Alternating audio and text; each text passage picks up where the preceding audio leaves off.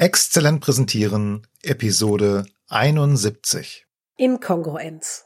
Wenn das Was und das Wie deiner Aussage nicht übereinstimmen. Exzellent präsentieren. Der Podcast für deine Kommunikation in eigener Sache. Du bist dir richtig, wenn du mit Kommunikation mehr erreichen willst.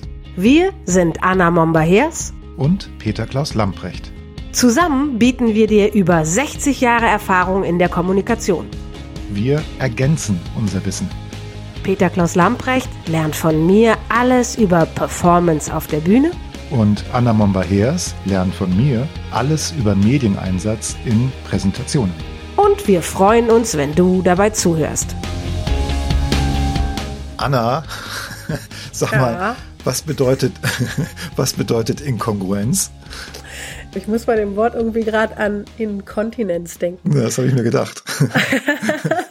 Und Inkontinenz bedeutet, dass man untenrum irgendwie nicht ganz dicht ist. Da geht irgendwas unkontrolliert ab. Ne? Und das ist bei Inkongruenz eigentlich ziemlich ähnlich. Äh, was ist da ähnlich? Also das kann ich mir jetzt ehrlich gesagt nicht gerade vorstellen. Also inkongruent ist, wenn jemand körpersprachliche Signale sendet, nonverbal, paraverbal, oder die ihm irgendwie rausrutschen und die passen dann nicht zu den verbalen Aussagen. Das wirkt dann zusammen inkongruent. Okay, verstehe. Also das Wie und das Was ne, passen nicht zusammen. Genau. Es ist nicht stimmig. Okay. Und was ist jetzt das Problem daran? Es kann zum Beispiel wie Lügen wirken. Wenn ich eine Aussage mache, die super, super positiv ist und mein ganzes Gesicht signalisiert, ich hasse es, dann denkt man, wenn man es betrachtet und hört, das ist eine Lüge. Okay, oder zumindest man glaubt ihm nicht. Ne? Also ich, ich habe das mal erlebt, ich habe mal einen Vortrag gesehen und dann war mein Gedanke, das glaubt er doch selbst nicht, was er da sagt. Ja, ja, sowas, genau. Es kann tatsächlich auch so sein, dass du unsicher wirkst, wenn du inkongruent bist in deiner Aussage. Ne, dass du zwar inhaltlich, dass man denkt, ja, das stimmt, was er sagt, inhaltlich glaube ich es, aber den Menschen finde ich trotzdem nicht Ja, kompetent. genau. Also irgendwie ist er komisch, ja, ist irritiert, ja. Genau. Es untergräbt eben Autorität und Kompetenz. Finde ich ziemlich wichtig. Und ich glaube, die Irritation beim Publikum, das ist noch das Geringste, was, was passieren Ja, kann, genau. ja. Also im Grunde kann man sagen, dass wenn du nicht stimmig bist in deinem Auftritt, kann man das so sagen, ja, Ja. dann untergräbt es auf jeden Fall deine Botschaft. Also das, was du eigentlich sagen willst, wird, kommt nicht an oder wird nicht verstanden. Ich finde tatsächlich, das ist fast so ein Worst Case. Wenn man mich dann nicht mag oder mich nicht so kompetent findet, ist nicht schön, aber ne, viel blöder ist, dass ich ja eine Botschaft habe, dass ich vielleicht ganz konkrete Infos habe, die rüberkommen sollen. Und im, finde ich, Worst Case wird die Info nicht verstanden. Also wird vielleicht der Sachverhalt, den ich vermitteln will, nicht begriffen auf der anderen Seite. Wäre ziemlich bescheuert. Okay, also bei der Inkontinenz, da gibt es Windeln oder es gibt äh, irgendwelche Produkte, die. wieder, okay. Ja, okay. Aber was kann ich denn gegen Inkongruenz tun? Ich meine, da müssen wir vielleicht erstmal wissen, wie entsteht sowas eigentlich? Also wie kommt es dazu, dass man einen inkongruenten, nicht stimmigen Auftritt hat? Wie kann das passieren? Also das eine ist erstmal, wie entsteht es bei uns und dann bei denen, die uns betrachten. Bei uns zum Beispiel durch Unsicherheiten hatten wir gerade schon angedeutet, dass diese Wirkung kann ja auch einfach wahr sein. Also ich kann mir meiner und meiner Aussagen nicht so sicher sein. Ah, stimmt. Also das ist tatsächlich etwas, was ich häufig erlebe, dass äh, Kunden von mir sagen, ich habe hier einen Vortrag. Ich bin jetzt kurzfristig ins kalte Wasser geschubst worden, weil eigentlich sollte aus der Geschäftsleitung das jemand präsentieren. Zum Beispiel, genau. Und jetzt bin ich Ja. beauftragt, diesen Vortrag zu übernehmen und äh, diesen Termin wahrzunehmen. Und wenn dann der Vortrag ja nicht der eigene ist, dann muss man sich da ja erstmal einarbeiten. Und Mhm. noch schlimmer ist es ja, wenn vielleicht auch sogar Aussagen von der Geschäftsleitung kommen, hinter denen man nicht wirklich steht. Wo man die Inhalte wo man es viel tiefer verstanden hat als die Geschäftsführung und denkt, mm, jein. Genau. Ja. Und wie soll ich das jetzt verkaufen? Ja?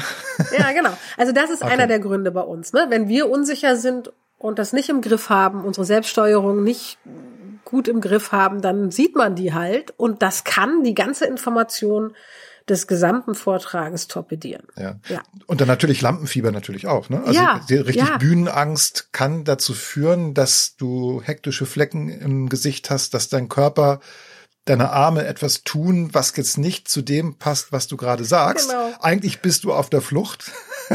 Genau, dein ganzer Körper signalisiert, ich will nicht hier sein. Und die Info ist vielleicht, äh, wir schaffen das schon. Ja, genau. so sieht's nicht aus.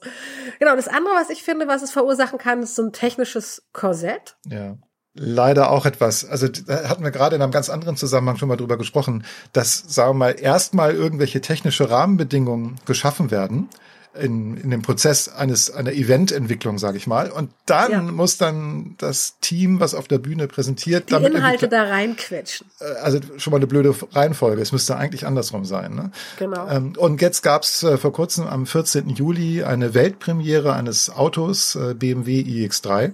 Es war so ein ähm, Event, was live gestreamt wurde und da hat Oliver Zipse vorgetragen. Und da war es zum Beispiel auch so, dass der offensichtlich, also ich, ich war jetzt nicht dabei, aber das wirkt ja. so, er hat wahrscheinlich vom Teleprompter ablesen müssen. Er befand sich in einem virtuellen Studio. Wahrscheinlich war er in so einem Greenscreen-Studio. Das heißt, er hatte nicht wirklich das um sich, was die Zuschauer sehen.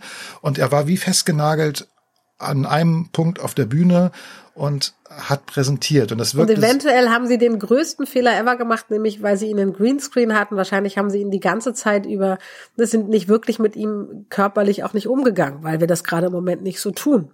Und dann verlierst du wirklich den Kontakt. Das kann noch dazu kommen. Also es, es wirkte auf jeden Fall total steif und natürlich ja. auch wie abgelesen und auf jeden Fall nicht euphorisch. Es war eine Weltpremiere. Es war also ein neues Auto. Es war eine Sensation. Ich habe was Trauriges mitzuteilen. Und, und, und das Witzige ist, und wenn du dir jetzt auch die Kommentare unter diesen Videos anguckst, da sagt einer relativ weit oben, ey, wenn ihr nur das Auto sehen wollt, springt direkt mit vor auf Minute 6, 36 Sekunden. Weißt du, das sagt schon alles. Weil die Leute können es nicht ja. ertragen, diesen, diese einführenden Worte zu sehen. Oh also, oh ja, geh hier, da oh geht's Gott, direkt oh zum Auto. Da, das ist die Weltpremiere, da, da siehst du das Auto, ja.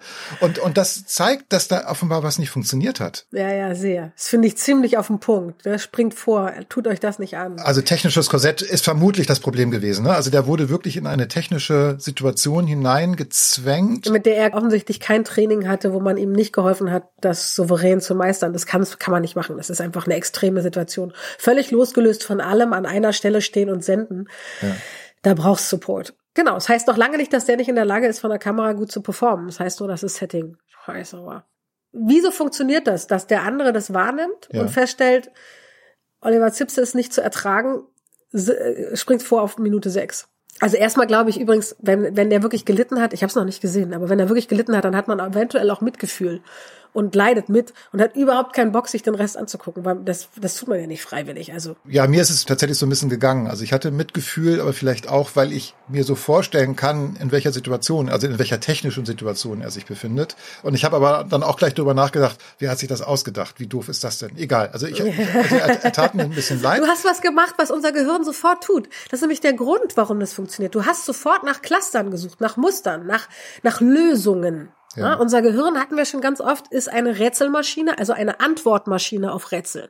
Sobald es ein Rätsel wahrnimmt, versucht es eine Antwort zu finden. Und wir suchen, um das zu können, suchen unsere Gehirne nach Mustern und Clustern und ne, in dem Moment, wo da was nicht stimmt, ist das Rätsel da, hm. das Muster erfüllt sich nicht. Dieser Herr ist nicht begeistert von dem, was er sagt. Er sagt, es wird ganz toll und er sieht nicht so aus. Hm. Da stimmt doch was nicht. Das ist ein Muster, das nicht stimmt.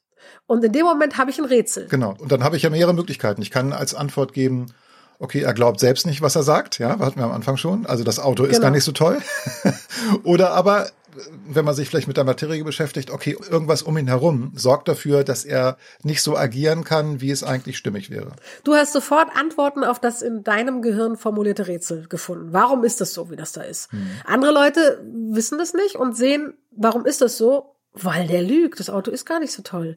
Weil der total unsicher ist, wie konnte denn der an diesen Posten kommen? Vielleicht ist der total unfähig und kann das einfach nicht, was er macht. Ne? Unser Hirn sucht relativ schnell die pragmatischste nächste Antwort auf dieses Rätsel. Da stimmt was nicht, was kann es sein? Und dann landen wir halt bei diesen scheinbar Platten, ziemlich gut funktionierenden Antworten. Hm. Und bei Bitte skippt vor auf Minute sechs, er ist nicht zu ertragen. Ja, und das ist natürlich unfair. Äh, ja, aber so funktioniert's. Nett ist es nicht, klar. Diese Abkürzungen in unserem Gehirn sind selten nett, sie sind einfach nur pragmatisch und sie funktionieren. So funktioniert's. Da gibt's übrigens noch einen Aspekt, der mir jetzt gerade einfällt.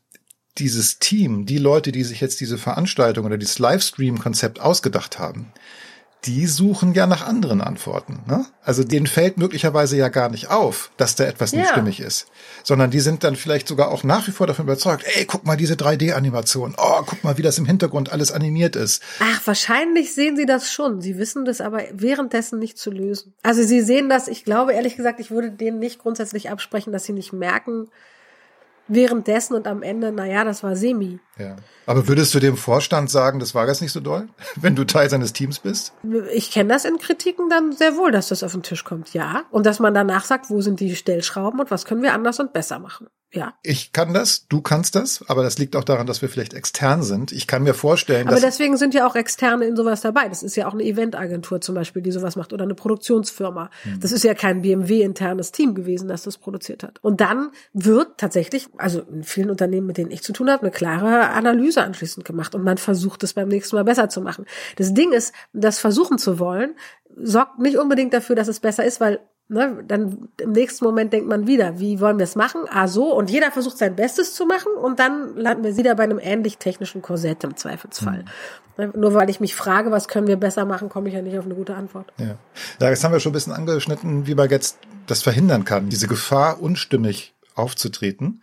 Wie kann man das verhindern? Das klang es eben schon ein bisschen an. Das war jetzt im Fall von BMW, wäre es eine technische, ein anderes technisches Setting. Aber nee, ich glaube, vielleicht hätte man genau, ich habe das ja nicht gesehen, hätte man das sogar machen können, aber man hätte halt den Menschen, der das machen soll, in dem Zusammenhang gut führen müssen. ja, So, man hätte den mitdenken müssen und ihn nicht nur auch als Teil des Settings da bedienen. So klingt das bei dem, wie du es beschreibst. ja. Das geht nicht. Ja. Man muss einen Menschen, den, den kann man nicht einfach in einen Greenscreen stellen und denken, der performt schon. Ja gut, also ich habe äh, in einem anderen Zusammenhang, als schon mal über dieses Video gesprochen wurde, die Meinung vertreten, dass man das eigentlich gar nicht schaffen kann. Sicherlich kannst du den Auftritt verbessern und du kannst äh, ihm also Hilfestellung geben, dass er mit so einer Situation besser zurechtkommt, ohne Frage.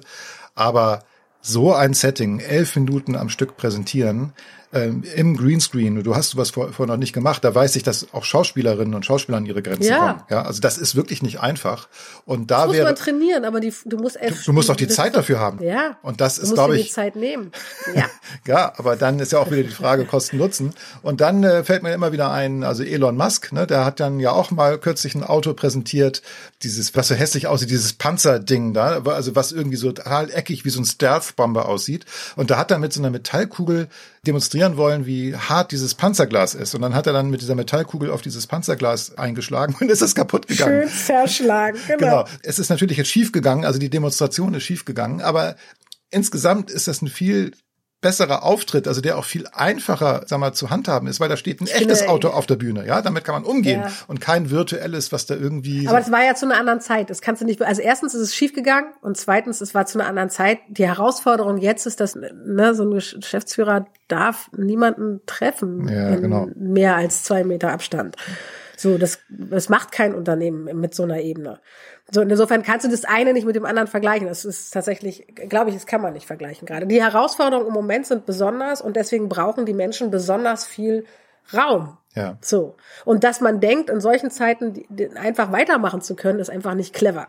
So, ich glaube, das ist einer der Grundfehler, der im Moment bei solchen Veranstaltungen gemacht wird. Aber wie kann man das denn ganz grundsätzlich verhindern? Geht, ne, jetzt sind wir bei der besonderen, herausragenden. Es ist ja alltäglich, dass uns das passiert, dass wir inkongruent auftreten. Zum Beispiel, wenn mein Kollege sagt, du, ich kann nicht, kannst du mal hier schnell einspringen. Und ich weiß, das Thema ist nicht meins, ich kenne mich vielleicht nicht aus oder ich finde es nicht richtig. Dann sollte ich es nicht annehmen. Dann sollte ich sagen, ich kann nicht. Also wenn immer es geht. Ich weiß natürlich, manchmal kannst du nicht Nein sagen, bestimmten Konstellationen, aber Ja. dann muss man vielleicht andere Lösungen finden.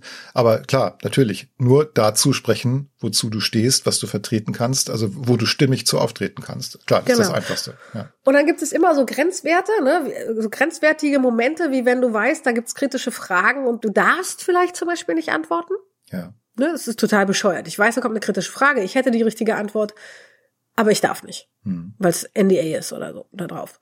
Also, was mache ich? Ich versuche es, mein Bestes und ich wirke nicht souverän. Das kann man trainieren. Hm. Also man kann trainieren, wie man in dem Moment, wo man den Fluchtinstinkt hat, das ist ein Instinkt, an dem können wir nichts ändern, wie man den zu einem Schritt nach vorne wandelt, zu einem offenen auf denjenigen, der einem die Frage stellt, zugehen und dann verbal in eine andere Richtung lenken. Das kann man üben. Da steht dann, stell die Frage im Raum, ist es Lügen üben? Und äh, ich würde sagen, jein. Mhm. mhm. Weil tatsächlich die Richtung ist es natürlich, ne? Souverän eine Lüge rüberbringen, das kann man trainieren. Kann ich das bei dir lernen? Theoretisch kann man das lernen, ja. Käme sehr auf die Inhalte an, ob ich Bock hätte, das jemandem beizubringen. Aber klar, kann man. Und überhaupt eben mit solchen Momenten umgehen, wo ich in eine Unsicherheit gerate und souverän wirken möchte, das kann man trainieren bei mir, ja. Mhm. Genau, ich finde immer, wenn man dann die Grundlagen für sich verstanden hat, dann ende ich immer auf, dann musst du das üben. Ne, das eine ist es verstanden haben, das andere ist es erfahren haben und das dritte ist es abrufen können. Und dafür muss ich es üben, üben, üben, üben, üben, üben, üben, üben, üben, üben, üben und nochmal üben. Hm. Und das kannst du ja nicht ständig beim Trainer oder bei einem Coach. Aber du kannst es auf jeden Fall, wenn du Hunde, Pferde und kleine Kinder hast. Oder. Nicht und. Also wenn du, stimmt. und geht auch. Dann übst du es halt mit allen, aber das haben die wenigsten. Also Hunde, Pferde. Oder Kinder hast, weil die reagieren unmittelbar auf alles, was wahrhaftig ist. Auf alles, was wirklich kongruent ist. Hm. Ja? Hm. Darauf reagieren die und alles, was inkongruent ist, da reagieren die eher mit, pff, weiß ich jetzt auch nicht und machen ihren Duddelkram weiter. Ja, wenn du einem kleinen Kind sagen möchtest, jetzt ist ernst hier, mhm. na dann weiß ich nicht. Das Kind radelt mit, mit seinem Laufrad auf die Kreuzung zu. Da ist es aber so von kongruent, wenn du sagst, stopp, jetzt, halt. Mhm. Ja, das ist keine Frage, ob das Kind reagieren wird. Es wird reagieren. Wenn du aber dagegen rufst, huhu, hey, hallo, ähm, äh, äh, hi, mal reagiert das natürlich nicht und fährt ins Auto. So, also weil du das verhindern willst, wirst du da immer kongruent sein und auch in allen anderen Situationen mit anziehen jetzt. Mhm. Ja, genau. und das ist bei Pferden und Hunden genau dasselbe, ne? Wenn du mit denen redest und kommunizierst und sagen möchtest, ah, ich bin dir so zugewandt und in Wirklichkeit denkst du, oh, ich habe totalen Schiss. Merken die. Mhm. Ja, musst du üben, das souverän zu machen unvergessen der Auftritt eines Polizeibeamten am Hans-Albers-Platz auf St. Pauli in Hamburg mitten in der Nacht. Da hat es eine Schlägerei gegeben und dann musste die Polizei erklären, was war da los. Ich war ein Zeuge. Und dann war da so ein angetrunkener Mensch, der also immer dazwischen laberte. Und dann drehte sich irgendwann der Polizist zu diesem Menschen zu und sagt, du hast jetzt Pause. Und der Mensch hat nie wieder was gesagt an diesem ja, Abend. Der, der, war einfach, uha, uh, ne? so, das war kongruent. Das, genau. das war absolut kongruent. Und dieser Spruch, du hast jetzt Pause, den habe ich seitdem äh, sehr präsent. Das ist immer wieder gut. Ja, ja. ja ich habe noch so einen kleinen Nachklapp, wo man das besonders gut wahrnehmen kann, wie Inkongruenz funktioniert. Und das ist äh, beim Witze erzählen. Also Witze entstehen oft da, wo etwas nicht kongruent ist. Ja, klar. Wenn eine Unstimmigkeit zwischen Person und Setting da ist. Wenn eine Fallhöhe entsteht aus dem, wo ich anfange und wie ich dann die Punchline beende. Ja? Inkongruenz ist ein klassisches Konzept für Witze. Und wir wissen wegen der Inkongruenz sofort, wo der Witz liegt. Politisches Kabarett funktioniert so.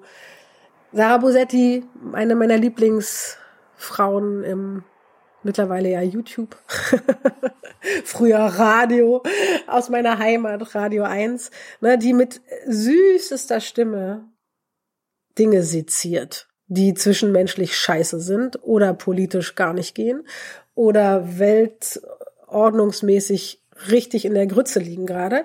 Das läuft immer über ganz viel Sanftheit in der Stimme. Hm. Ja. Aber das Thema ist gar nicht sanft. Ja, genau. Also das, das Thema ist weder sanft noch sind ihre Aussagen sanft und das Sezieren ist äh, meistens haarscharf und es klingt aber nicht so. Ja, okay. Da hast du bestimmt einen Link, ne? Mit deinem tollen Beispiel. Ja, ja. auf jeden Fall. Kommen in die Show Notes. Gut, also politisches Kabarett finde ich auch, also das spielt ja immer mit dieser Überhöhung und mit dieser Übertreibung und da ist dann die Inkongruenz einfach der Schlüssel genau. für die für die Lacher. Also teilweise auch die für die Verzweiflung, weil du wünschst dir ja manchmal so, oh Gott, es wäre doch schön, wenn es wirklich wäre, so wäre. Genau. Aber nein, es ist nicht so und du musst dann Genau, aber dann entsteht ein großer Sog sogar, wenn da diese ah, wenn es doch nur so wäre. Ja, genau. okay, gut, ich glaube, dann haben wir jetzt die Inkon äh, die Inkongruenz haben wir jetzt geklärt. genau, wo es auf den Punkt kommt, das ist wegen der Inkontinenz des Witzes. Gut, jetzt kommt etwas absolut Stimmiges zum Schluss.